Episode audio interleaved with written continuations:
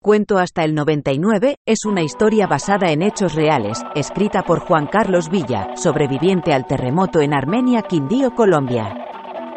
El ángel de la muerte ha pasado sobre Armenia. Nadie te esperaba. Has entrado tumbando puertas, desenvainando tu espada contra mujeres y niños. Delante de ti, huérfanos y viudas. Por tu espada corre la sangre de las gentes. Tus ojos están altivos y tu corcel respira fiero.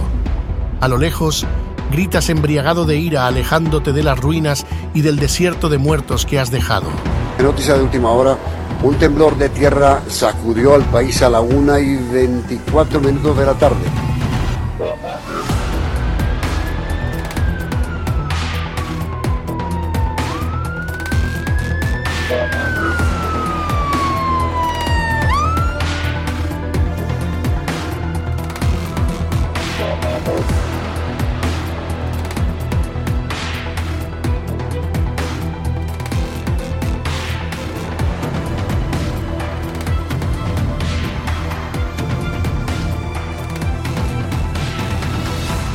Capítulo 1, el año 2000.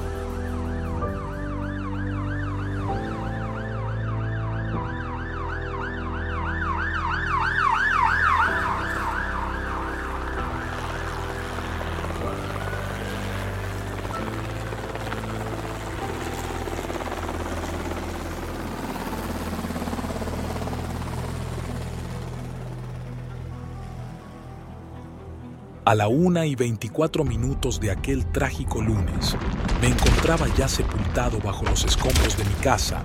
Aquel sonido que precedió al desastre se adueñó de todas las cosas a mi alrededor. Antes del siniestro me encontraba recostado en el sofá de la casa.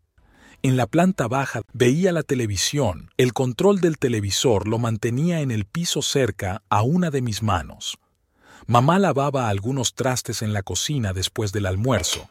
El día era calmado y corriente, como todos los otros días de ese primer mes del año.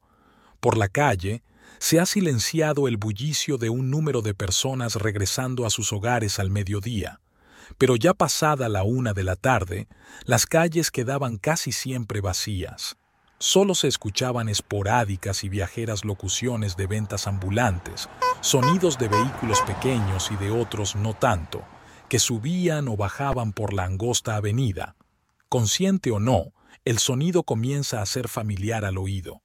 Como el sonido de algunos zapatos de material rozando el suelo, el campero Willis medio descapotado, que azota siempre una correa floja empujada por el viento, la moto de bajo cilindraje del vecino, acelerando a tope, tratando de subir la cuesta lo más rápido posible. El frenar de un vehículo y el azote de la puerta tras bajarse su conductor con afán, la moto estrepitosa que siempre alguien tiene en el barrio, la puerta trasera del bus de servicio público abriendo lentamente, mientras el carro aún sigue en movimiento, o las vibraciones que estos pesados carros transmitían al suelo y que luego llegaban hasta los cristales de las ventanas. La bicicleta que no es pedaleada y que va bajando la pendiente, todo, todo eso y más, llega al oído. Todo eso hace parte del sonido de fondo. Afuera un sol candente y también solitario brilla a sus anchas en los cielos. En casa todo es calma y paz aparente. Es la una de la tarde del 25 de enero de 1999, 19 minutos antes del siniestro. Mientras miro en la televisión me doy cuenta del ciclo que he cerrado en mi vida. He terminado la colegiatura, me he graduado de la secundaria, atrás ha quedado el colegio y todo lo que eso significa. Tengo miedos infundados, tengo nostalgia y ansiedades. El camino que tengo por delante será un camino nuevo para mí. Antes, me espera el servicio militar obligatorio y luego ingresar a la universidad. Quisiera estudiar y dedicarme a la música de lleno, vivir de eso. Mi hermano y yo tocamos instrumentos. Él aprende a tocar el saxo y yo la batería. En realidad llevo unos meses tocando en la iglesia a la que asistimos, todos menos papá. Él prefiere no hablar de ello. Si hubiera tenido la oportunidad de recorrer mi casa por última vez, habría ido a mi habitación para despedirme de esta etapa de mi vida que en pocos minutos desaparecerá. Armenia Quindío, año 1992. Una de la tarde.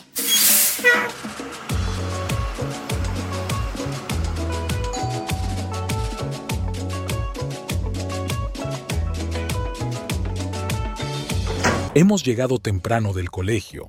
Todavía persiste la vergüenza regresando a casa en el transporte escolar con una de las costuras del pantalón del uniforme abierta. Es una tarde de verano hermosa. Estoy en la ventana de mi nuevo cuarto observando el vecindario. Mamá sigue en cólera conmigo por el nuevo daño al uniforme de diario. Al frente de mi cuarto, pasando la peatonal, vive mi amigo Fercho.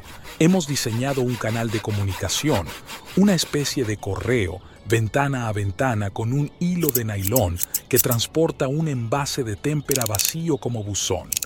Podemos arrastrar el tarro de punta a punta sobre el hilo, no importando la hora. Es nuestro mensajero privado donde podíamos dejar estos mensajes, donde el agua o el viento no podría dañarlos. Incluso el hilo era tan delgado que las aves no podían verlo para posarse sobre él. Habíamos pensado en todo, incluso antes de que ésta llegara a ser mi habitación. Nos vemos en el año 2000 a la una de la tarde. Dice la nota que saqué del pequeño buzón de tapa rosca con pintura seca en sus bordes. El año 2000, el año 2000 es un guadual grande y espeso que crece cerca a la quebrada Las Yeguas y que sube y cubre gran parte de la ladera hasta la meseta, donde están las casas de la manzana 12 y la manzana A. Tenemos en el barrio otra quebrada, Las Brumas, esta queda abajo de la ladera atrás de mi casa, desde mi ventana veo el muro y las copas de algunas matas de plátano, y si te acercas al muro, podrías ver también matas de café, balsos, palos de mango, limoneros, entre otros árboles que don Lázaro, el señor que vive en la pequeña casa en la ladera, ha sembrado y el cual cuida junto con su familia. Allí, Fercho y yo habíamos bautizado a un árbol como el retorcido. Íbamos a él y nos subíamos en sus ramas a hablar y a contemplar el silencio. En una ocasión, bajamos hasta lo más profundo de aquella ladera atrás de mi casa, la cual parecía tener dos terrazas, hasta finalmente llegar al afluente de aguas negras, la quebrada Las Brumas, la cual hacía del lindero natural de nuestro barrio con el barrio Santander. Por la quebrada Las Yeguas, al otro lado, lindamos con el barrio Brasilia Vieja. El año 2000, desconozco por qué entre mis amigos la bautizamos así, en palabras de un cronista español, cuando observó por primera vez un bosque de guaduas define lo que sentimos allí. Era un lugar de robusta vegetación, de inmensos guaduales, que en caso de que un hombre no conociese el terreno, se perdería en ellos. Las plantaciones de guado asemejan a enormes plumas que se mecen al más mínimo movimiento. Era la fascinación que despertaba el advenimiento de un nuevo milenio lo que nos movió a colocarle tal nombre. Representaba un código misterioso, lo cierto es que aquel cañaveral espeso, donde la luz del sol se cuela misteriosamente, es un lugar mágico donde habíamos llegado como exploradores antioqueños, abriéndonos paso. Al bosque de Guadua lo atravesaba un camino que nos permitía recorrer una gran parte del barrio en menos tiempo y en modo furtivo, es decir, sin ser vistos. Los juegos, que antes duraban minutos como escondite o guerra libertadora, ahora se extienden por horas desde que descubrimos el paso por el cañaveral antiguo. En mi cuarto leyendo el correo, me siento vivo y alegre. ¿Qué aventura propondrá mi discreto amigo? Por otra parte, tengo que contarle que al fin he conquistado mi espacio aquí en casa. Tengo mi propio habitáculo para mí solo. Después del pasado fin de semana, algunas cosas habían cambiado en casa. Me mudaba del cuarto que hasta este pasado domingo compartía con mi hermano. En la habitación, una vieja mesa de dibujo y sobre ella lápices, colores y un boceto de Calvin y Hobbes, caminando juntos, ya sabes, la tira cómica del pequeño niño rubio con su tigre de peluche. Es un dibujo que venimos haciendo comunitariamente. Entre mis amigos más cercanos estaba la fascinación por el dibujo y en especial encontrábamos genialidad en Calvin y su pintoresco amigo. Al lado de este boceto están un par de periódicos de los últimos meses de donde hemos recortado esta y otras comiquitas. Mi padre me permitió traer el TV antiguo con su antena de aire. Era grande y a color, marca Zenith. Tenía dos perillas para cambiar los canales y otra más pequeña para encenderlo o apagarlo y ajustar el volumen. Al viejo TV lo había reemplazado un RCA Victor de varias pulgadas, a todo color y por sobre todas las cosas a control remoto.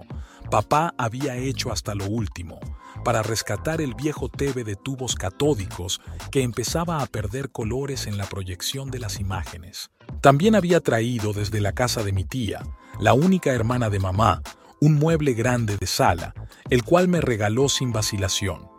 Alex, su hijo, me había prestado una consola Sega que le había enviado su tío Leather desde Estados Unidos. Tenía además unos bongos de marca nacional que había recibido en la Navidad pasada y al cual mi hermano César hizo un soporte para poderlos tocar de pie. En la esquina entre dos paredes, una repisa con mis juguetes más queridos, en las otras dos paredes, afiches y fotos, y finalmente mi artefacto más querido, bajo la protección de un dulce abrigo rojo grande. Mi batería, sí, mi pequeño instrumento hechizo artesanal con el que hacía gran estruendo, la había terminado de construir y ahora, con un espacio propio, podía mantenerla armada. Y eso hasta que papá necesitaba las bancas y las prensas que la sostenían y entonces la desbarataba toda sobre mi cama. Con lo poco que tenía, Inconscientemente estaba representando la típica habitación de las series americanas que siempre me gustaron.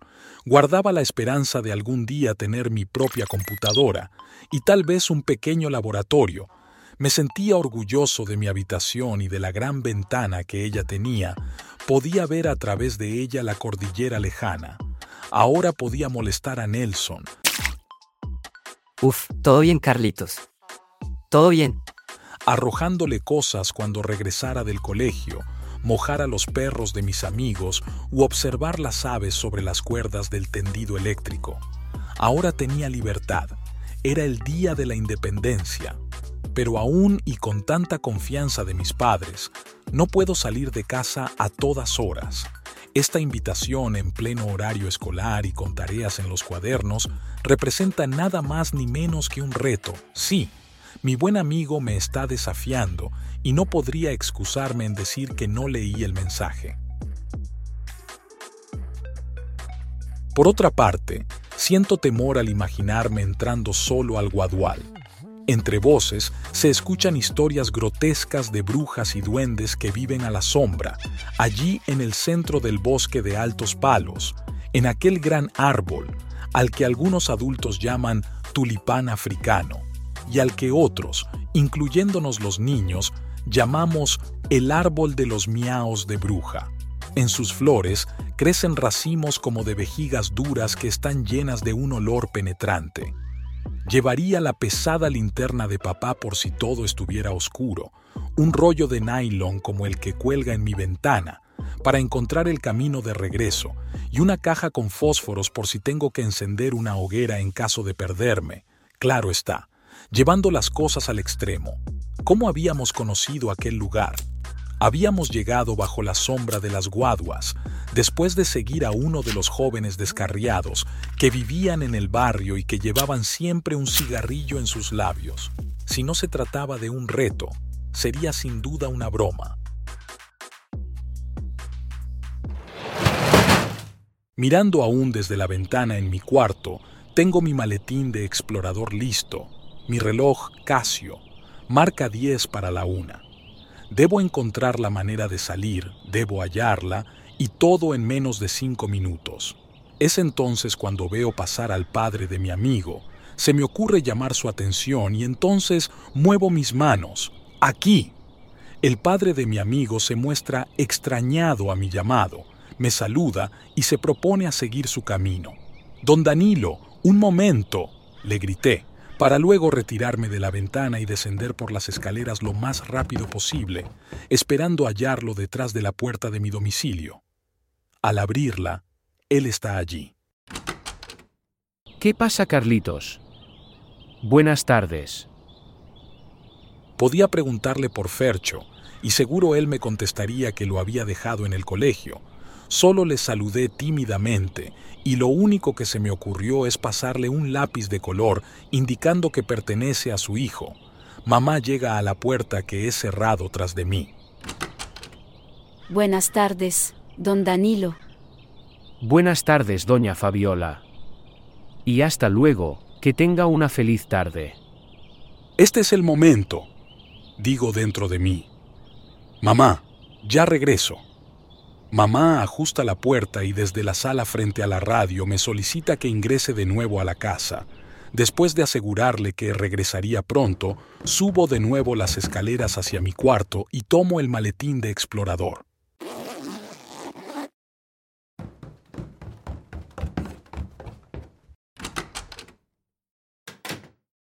Al fin afuera y con la excusa de no demorarme, me afano. Me quedan tan solo tres minutos. Carlitos, ¿y ese maletín? Me pregunta mamá desde una de las ventanas de la planta baja de la casa. Ya regreso, ¿sí? Es todo lo que pude decir en ese momento. Tienes 20 minutos y contando. Me dijo en un tono que bien conozco. Listo, ma, le respondí. Corriendo por aquellas calles, mis vecinos me saludan. Soy el hijo de don Damián, el electricista a quien todos en algún momento han recurrido con un artefacto dañado, hijo de doña Fabiola, la mujer de Dios que muchos admiran y visitan, el hermano de la muy sonriente y linda Laurita, y hermano del gran César Augusto, quien en las tardes hace sonar su saxofón.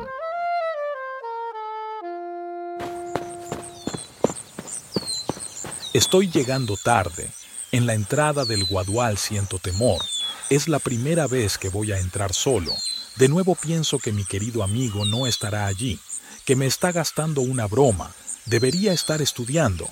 Lo sé, porque ya antes las hemos hecho. Desabrocho y guardo mi reloj Casio en un bolsillo de mi pantalón. Saco el nylon para pescar, un carrete grande, el cual saqué de las herramientas de papá, y amarro este de una pequeña rama. Mi mundo parece salido de los dibujos animados que a diario veo, lo sé, siempre con una imaginación casi al límite. El viento sopla entre las guaduas, se escucha el murmullo de las hojas rozándose unas con las otras. Aquí voy, digo en voz baja. Adentro, un bosque espeso, un paisaje similar que he visto en los cuentos de los hermanos Grimm. Sigo un camino angosto, de un lado, la ladera y los grandes arbustos, y del otro lado las paredes traseras de las casas. No hay testigos, solo mi nota de emergencia en casa sobre mi mesa de dibujo, por si me llega a pasar algo. Espero regresar pronto para destruir el papel. Este era el lugar ideal para una desaparición, para un culto pagano. Era el lugar que cualquier prófugo escogería para ocultarse. No sé en qué estábamos pensando al colocarle un nombre tan prometedor. Aquí estoy yo mirando de reojo mi bolsillo tratando de ver la hora. Adelante estaba el temido árbol donde se decía se posaban las brujas en las vigilias de la noche. Una y cinco, y Fercho no aparece. Tengo la leve sensación de estar pisando una trampa. Siento las punzadas de miradas malignas alrededor escucho en mi mente la historia de aquel niño que se dice se perdió en esta ladera al seguir a su perro. Si hubiera recordado esta historia en casa, no estaría aquí en esta tarde. Miro de reojo a mi alrededor. El hilo de nylon está en mi mano derecha. Miro hacia el suelo y agarro la piedra más próxima. Deseo no moverme, pasar inadvertido. Empuño la piedra como si de ello dependiera mi seguridad. De pronto otra historia viene a mi cabeza. El gordo Mauricio, mi amigo de la cuadra, y yo habíamos entrado a este paraje, y aquel tulipán africano parecía un árbol más entonces. Ingresamos por la ladera más arriba, luego de huir de Annie, el perro de Josemiel, el pequeño y feroz animal que odiaba a los ciclistas. Annie, el colimocho, nos había atacado sin previo aviso mientras caminábamos enfrente de su casa. No escuchamos un ladrido de advertencia, solo se lanzó sobre nosotros y yo, con la velocidad de un rayo, había movido a mi amigo como escudo para mi protección. Sí, no fue muy valiente de mi parte, pero el instinto de conservación salió en mi defensa, fue un simple reflejo. El gordo, después del ataque, parecía haber perdido el miedo porque repelió al animal con un tren de zapato. El niño, más bajo que yo en estatura, había perdido todo temor luego de verse mordido. Estaba sobreestimulado por la adrenalina que corría por su sistema y que en parte salía por la herida que veía en su abdomen. En aquel momento, casi al instante, mi pequeño amigo sacó valor y nos defendió como todo un espartano vengándose de su enemigo. Huimos cuando más perros, atraídos por los ladridos del colimocho, llegaron. Yo había subido a las rejas de la primera ventana que encontré, tratando de llegar más arriba en el hierro forjado ante los saltos de algunos de los perros recién llegados. Nuestra única salida visible era correr a la ladera o esperar a que alguien los espantara. Como eso no pasó, decidimos saltar y correr hacia la zona verde. Una vez debajo de los guaduales, la adrenalina desapareció y los nervios asaltaron a Mauricio el Gordo. Los perros nos siguieron, pero no quisieron entrar a este lugar. Quizás ellos sabían qué había en el centro de este bosque de guaduas. Yo no quería ir a casa, y mientras decidía qué íbamos a hacer, Mao solo lloraba y me observaba con cierta antipatía porque mi amigo entendía que el ataque de Annie en primera instancia iba dirigido hacia mí. Una y diez, sigo esperando a Fercho en el camino cerca al tulipán. Sigo recordando. Mamá me castigará por esto, pensé, cuando le cuenten que lo puse como escudo. Recordando el suceso y viéndolo desesperado y con la herida supurando sangre, solo atiné a echarme a reír. Carlitos me duele mucho. Yo me voy a ir, necesito ayuda, que tal que ese animal tenga rabia.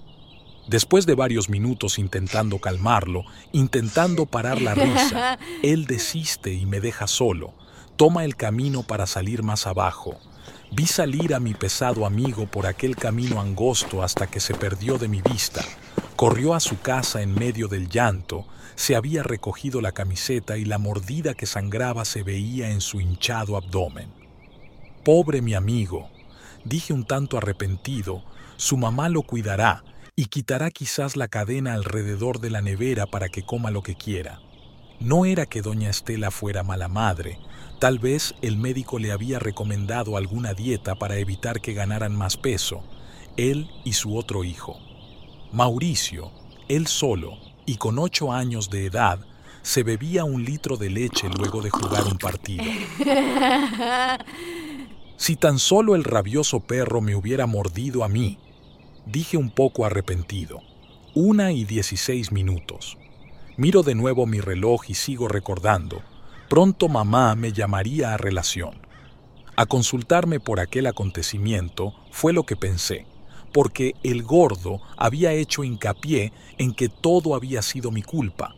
Aquel día salí, del año 2000, rumbo al año 92, y caminé lo más lento posible de regreso a casa y me oculté entre los pocos autos estacionados que en la avenida divisé, afuera de mi domicilio.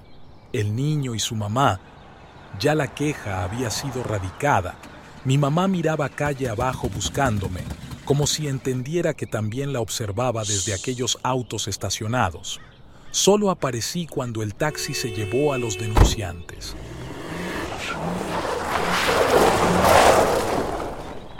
Al gordo se lo habían llevado rápidamente para la clínica. Doña Estela consideró, debido al llanto de su hijo, la necesidad de atención hospitalaria, una vacuna, un lavado quizás. Una y dieciocho minutos. Debo partir de este lugar. El viento ha movido las hojas regresándome a la realidad. suelo quedar muchas veces ensimismado, sin parpadear, con la imaginación desbordada. Una y diecinueve minutos. De pronto, las ramas y la vegetación a mi alrededor se movieron y un fuerte viento dobló los guaduales. Se escucharon gritos y tejados sacudiéndose tratando como de liberarse. La tierra rugía y el viento parecía imitar voces humanas que pedían ayuda. Por un momento pensé que era el demonio que vivía en el bosque, el mismo que había desaparecido al niño que siguió a su perro, pero el árbol de los miaos de bruja estaba intacto parecía lo único que permaneció en su lugar y sin daños aparentes dentro del bosque de guaduas, todo lo demás había sido arrasado, como si un peine gigante hubiera pasado sobre él. Los animalitos, entre aves y rastreros y las voces que escuchaba gritar a lo lejos, parecían haber quedado sin hogar en un momento, en un abrir y cerrar de ojos la naturaleza siempre tan sorprendente, había volcado y cambiado el panorama delante de mis ojos. Las paredes traseras de las casas de esa manzana que bordeaba al guadual estaban destrozadas. Arrojé el carrete de nailón y recorrí el camino angosto de regreso, asustado por lo que había pasado al interior del cañaveral, cuando una ráfaga de viento había tumbado todo el bosque de guaduas. ¿Qué podría haber pasado en casa? ¿Estarían todos bien? Voces, voces, pidiendo ayuda en medio de los guaduales.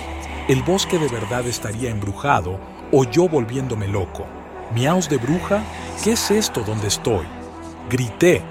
Alguien había aparecido entre los pequeños arbustos y guaduales. Mientras yo buscaba la salida, algo se acercaba. Me había olido, estaba cerca, en cualquier momento me asaltaría por detrás, pero de pronto apareció él. Jejeje, soy yo, Fercho. Carlitos, espérame. Cuando dijo esto, miré y me fijé, pero todo estaba en normalidad, todo había sido una visión. Mi respiración estaba agitada y el guadual estaba intacto, igual que siempre, meneándose por las ondas de un viento de verano. ¿Lo había imaginado? ¿Qué fue eso, hermano? Pregunté asustado y tembloroso. Fer me contestó que no había pasado nada, solo era el fruto del árbol, que llevaba unos minutos disparándome a la distancia, y nada que volteaba a mirarme. Dijo, te aseguro que lo estabas haciendo a mis espaldas, dije más que molesto. Le pregunté de nuevo si había visto cómo los altos guaduales se doblaban por el viento a manera de catapultas, pero me respondió, aquí siempre ventea mucho y las guaduas se mecen. Eso es lo más normal del mundo. Pero los animales del suelo y las aves se espantaron. Oí voces, le respondí. Vi como todo el bosque fue derribado por un viento que vino del sur, a lo que respondió. Fue entonces esto, señaló las vejigas marrones que había arrancado del tulipán africano. O que quizás todo se tratara de un déjà vu, que no había visto ni escuchado nada, a menos que este lugar sí sea el año 2000. Fercho entonces se acerca y me dice al oído en voz baja, ese árbol viejo conoce el futuro, no por nada lo visitan las brujas. Que había visto entrar y salir a la mamá de Cristina de este lugar, la señora en mención leía el tabaco y muchos la llamaban bruja, Fercho, quien al parecer la había visto, terminó la frase diciendo, parecía que ella le pagaba tributo, o en términos más simples, tal vez lo consideraba un ser superior, porque ella se arrodilló frente al árbol. ¿Sería aquella señora una de las brujas que en las noches se posaba en esas altas ramas? Me pregunté, ¿pero qué tenía eso que ver conmigo? Le respondí también en voz baja. El árbol está acostumbrado a que le consulten el futuro, dijo Fercho en un susurro. Quizás era un portal. Me hice un cuadro mental con el relato de mi amigo y consideré entonces quedarme con mi explicación de las cosas, aunque después de ver aquella extraña visión empezaba a dudar. mi amigo, Fernando Valencia, había llegado, según él, de Venezuela y se había mudado a la casa de enfrente, allí vivía con sus papás y su hermano. Su papá, El señor Danilo aún conservaba el acento de la República Bolivariana. Mi amigo, fuerte y veloz, demente y coqueto, era el terror de los gatos. Gato que veía, gato que molestaba y correteaba, pero también provocaba a los perros, y quizás Annie, la mascota de José Miel, que mordió en el pasado al gordo Mauricio, tan solo había mandado un mensaje de advertencia, porque Orco el pitbull negro de las hermanitas Juliet y Viviana lo odiaba a muerte.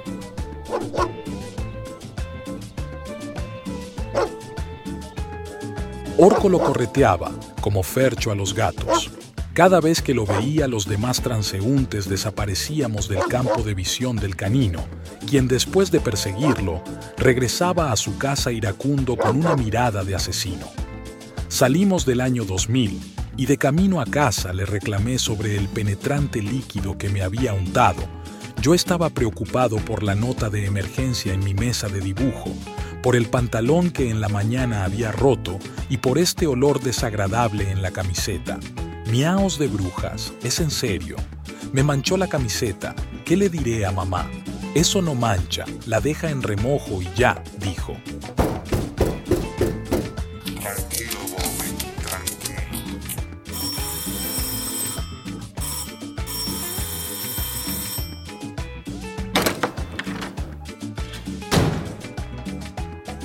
Ingresamos a mi casa. Mamá había contado los minutos. Tenía la sensación de haber presenciado una visión, una visión desastrosa, de solo destrucción. Tal vez Fercho tenía razón y el árbol quería decirme algo, pero viendo el rostro de mamá, recordé las escrituras. Aún ni las hojas de los árboles se caen si no es voluntad del Señor. Ahora tenía un carrete de nylon enredado en mi maletín de explorador y una duda acerca de la realidad. Quizás me había sugestionado demasiado o quizás ese líquido viscoso con el que había sido rociado había pasado de mi camisa a mi piel y de mi piel al torrente sanguíneo, provocando una rara alucinación. Aquel jugo apestoso luego descubrí lo utilizaban algunas mujeres para atormentar a los hombres casados que las visitaban engañando a sus esposas, untando sus ropas o pertenencias, para así delatarlo cuando ellos regresaban a sus casas. Todo ello si aquella mujer malvada quería retener a ese hombre infiel. Así de particular era este olor. Debe haber cientos de estos árboles, me dije, porque hogares dañados veo todos los días. ¿Qué le diré a mamá? Primero el pantalón descosido y ahora esta grandiosa mancha olorosa en mi camiseta nueva. No debí salir de casa, dije. Vamos a tener que poner reglas para poder usar este correo de ventana, dije finalmente. La intención de Fercho era ocultarse en mi casa, hasta las seis de la tarde. Quería hacerle creer a sus padres que regresaba de estudiar. Mi papá debe creer que estoy estudiando, Respiré profundo mientras me quitaba la camiseta para luego contestar enardecido. ¿Me llevó a ese lugar para decirme eso? Me hubiera llamado, me hubiera escrito por el correo de la ventana algo serio. En vez de escribir misterios, me hubiera llamado desde el teléfono gratuito del colegio. ¿No existen los teléfonos, pues? Me habrían podido robar, desaparecer. Entonces le dije lo que pasaba por mi cabeza. Pensé que todo esto era un reto, que usted pensaba que yo no iba a entrar al bosque. Me dijo entonces que lo tomara con calma, que quería asustarme y dejarme perfumado, que eso sí, que lavara mi cabeza porque a Kevin le había quedado mono el cabello. Ayer se la hice a Kevin. ¿Estamos estrenando habitación? ¡Surprise! ¿Cuándo pensaba contármelo? Preguntó. Yo estaba con la cabeza adentro del armario, buscando una nueva camiseta. ¿A Kevin? Vas a pagar la cara uno de estos días, dije. Con Kevin no se podía jugar. En algún momento le vendría consecuencias. La semana pasada ese niño había trasquilado al fresh puder de Doña Consuelo solo porque ella lo llamó atolondrado. Fercho movió sus hombros sin reparo alguno. Después de lavarme la cabeza y de cerciorarme del color de mi cabello frente al espejo, encendimos la consola de juegos, la Sega Master System One o Mark III, como se conoce en Japón. Aunque no podíamos jugar en ella los juegos más populares de Nintendo, teníamos por descubrir un mundo a 8 bits también interesante. Alex Kidd in Miracle World. ¿Qué es eso? Preguntó Fer al ver uno de los cartuchos. Es como Mario Bros, le dije mientras oprimía el botón de encendido y nuestros rostros se reflejaban en aquella pantalla verdosa del televisor Zenith esperando cargar el juego.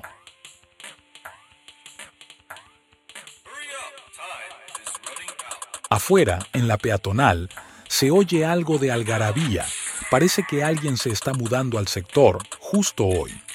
Asomados a la ventana, miramos cautelosamente Fercho, detrás de las cortinas, me pide que me fije bien de qué se trata, que podría tratarse de una mudanza. ¿Vienen o se van? preguntó. Éramos niños inquietos, niños que podían pasar desapercibidos si así lo queríamos, niños que conocían lo que estaba pasando alrededor. Por ejemplo, sabíamos que el combo de los pesados frecuentaba el bosque de guaduas y no para consultar precisamente al viejo tulipán africano, sabíamos de los dos hogares que sostenía al mismo tiempo y en el mismo barrio el señor Díaz. Conocíamos el nombre de todas las señoras que salían al amanecer para rezar por el vecindario, así llevaran sus rostros ocultos tras un velo. Teníamos informantes, sin que ellos entendieran que lo eran. Ejemplo, el celador de la cuadra, bajo kilos de ruanas, contaba cada noche a otro vecino adulto. Los pormenores anteriores en la guardia se sentaban cerca a la ventana de mi sala y mientras fumaban un cigarrillo o tomaban café, él cela. Parecía leerle los pormenores, la minuta de la noche inmediatamente anterior. Quien entraba o salía, quien madrugaba o llegaba de madrugada, con decir que el hilo de nylon de papá, que en ese momento estaba en mi maletín, estaba mucho menos enredado que las historias o vidas que oía describir. ¿Otra vez? ¿Y de quién es el hijo? ¿De quién? No sé. Ya, di la verdad por la primera vez en tu vida. Di la verdad. Parece que vienen, dije. Luego me alejé de la ventana y seguí jugando. Mi amigo, en cambio, se quedó detrás de la cortina asomándose para seguir observando, presionando su rostro contra la cortina, luciendo como un bandido con media velada en su rostro. Llevan cosas bonitas y femeninas. Ojalá sea una niña o niñas, dijo. ¿Y por qué no podría tratarse de una pareja joven y sin hijos? Dije mientras apretaba botones en el control. ¿Y para dónde van? Pregunté. Van para la esquina, dijo mi vecino. Al llegar a esa esquina, la peatonal toma tres rumbos, seguir derecho, doblar a la izquierda o doblar a la derecha. La peatonal terminaba una vez seguías derecho y bajabas unas pequeñas escaleras y llegabas atrás de un muro mediano.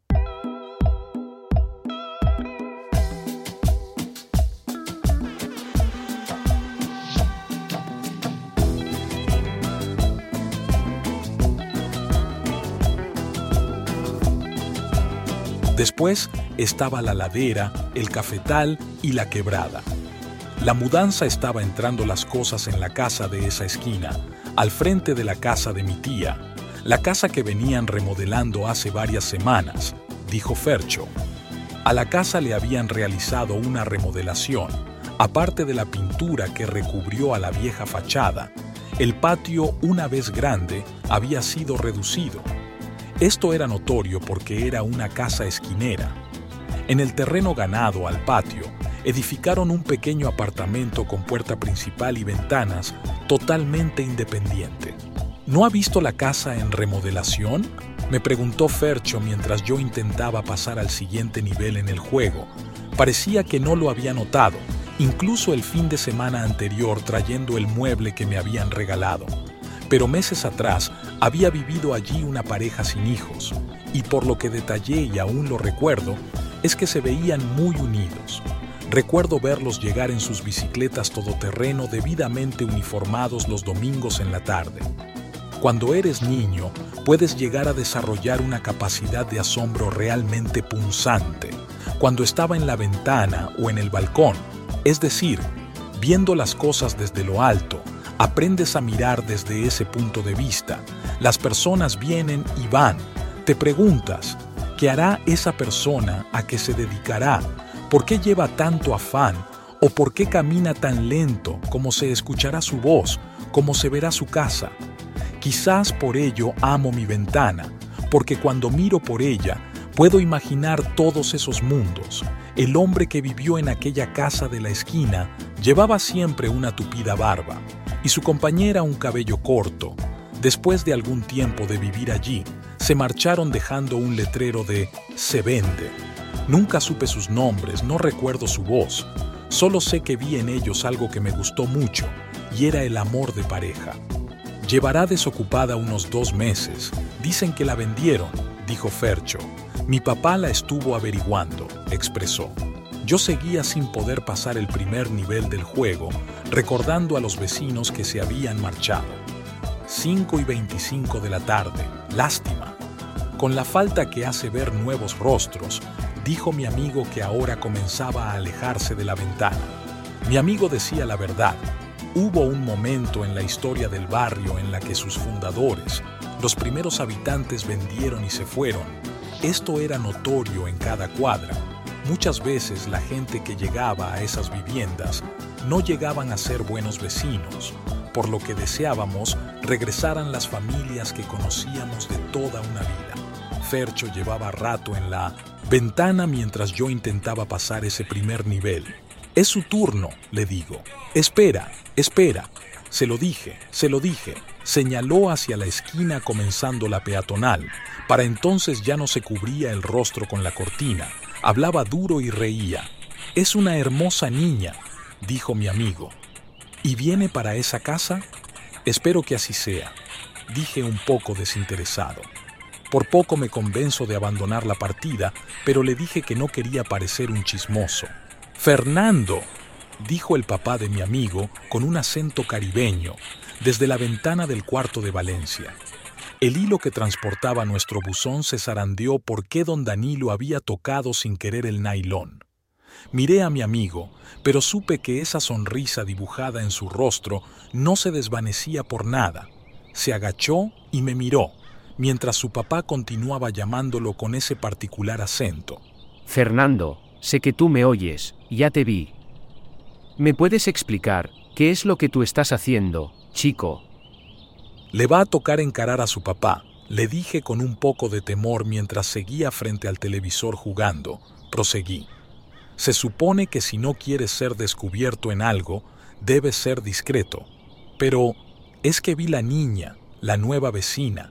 Mi papá va a venir a tocar a la puerta, dijo, pero que le iba a decir que salió temprano hoy. Me prometió que la otra semana iba a andar juicioso para recuperar el tiempo perdido, porque según cuenta, llevaba todo el periodo evadido. ¿Es en serio? Dije. No entendía cómo era eso posible. Continúe siguiendo a la señora que lee el tabaco en el barrio. Sígala espiando mientras entra al guadual y verá las notas que le dan a su papá en el colegio. Dije, ofendido por la perfumada de la que había sido objeto esta tarde. ¿Y si extendemos el correo con otros hilos hasta la ventana de los niños en la peatonal? Pensé. Fercho tomó sus cuadernos porque ni maletín llevaba y se dispuso a irse para su casa. ¿Nos vemos en el año 2000 mañana? Le pregunté antes de que saliera de mi cuarto. Quizás todo es posible. Mentiras. Nos vemos más tarde, Carlitos. Mientras mi amigo se retira, suelto el control de juegos y me asomo lentamente a la ventana para ver si la niña que lo había deslumbrado seguía a la vista. Para mi sorpresa subía nuevamente hacia el carro de mudanzas. Me mira con coquetería. En sus ojos encuentro ese brillo que no puedes explicar. Sin perder ocasión y ya afuera de casa, Fercho se presta para ayudarles a llevar una mesa, deja los cuadernos en un muro y baja por la peatonal, mirándome, sonriendo. Siempre victorioso, siempre saliéndose con la suya. Debo creer que aprovechará para presentarse, para tomar la delantera con la nueva vecina. Fercho, Fercho, digo desde mi ventana antes de retirarme de ella por este día. Al entrarme, de nuevo escucho a alguien más que grita el nombre de mi amigo. Es su mamá. Mi reloj anuncia audiblemente cambio de hora. Saco de mi bolsillo el reloj y recuerdo la visión. Cuento hasta el 99 es una historia basada en hechos reales, escrita por Juan Carlos Villa, sobreviviente al terremoto en Armenia, Quindío, Colombia. Final del capítulo 1, cuento hasta el 99. Puedes encontrarnos en Instagram. Suscríbete. Muy pronto estaremos publicando un nuevo episodio.